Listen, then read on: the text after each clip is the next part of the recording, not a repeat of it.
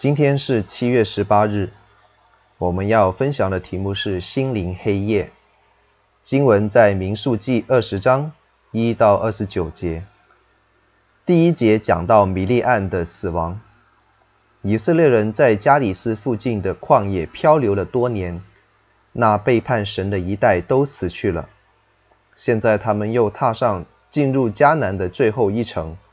这时，米利暗这一位妇女领袖死了。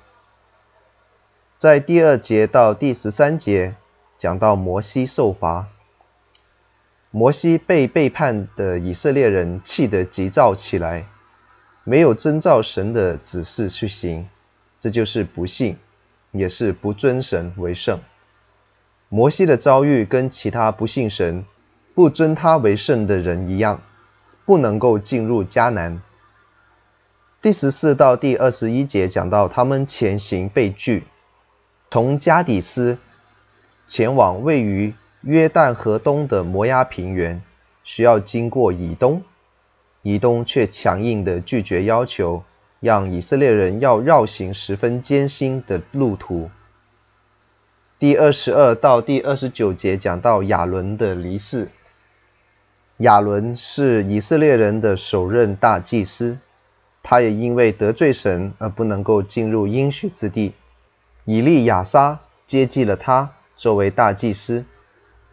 承接了大祭司的圣衣，表示他要承继这个职分。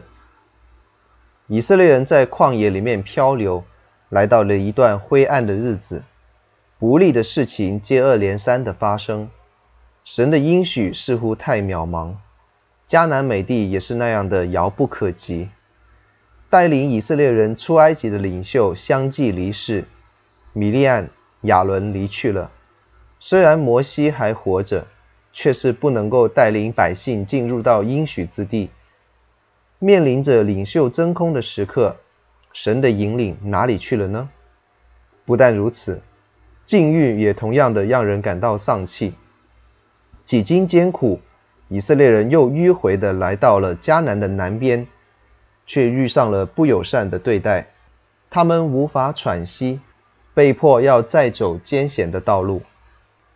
信仰的道路往往出现在这一种到处都不顺畅的日子，不论怎样呼喊，似乎上帝都是失去了影踪。继续走那望不见出路的信心迷宫，似乎是很傻的事情。你也曾经经历过信仰的疑惑吗？生活的挫折让你摸不着神的同在吗？升学的不如意、失恋、家人不谅解、同事的误会。这一些事情都在围绕着你吗？心灵的黑夜是信仰之路最严格的一个考验。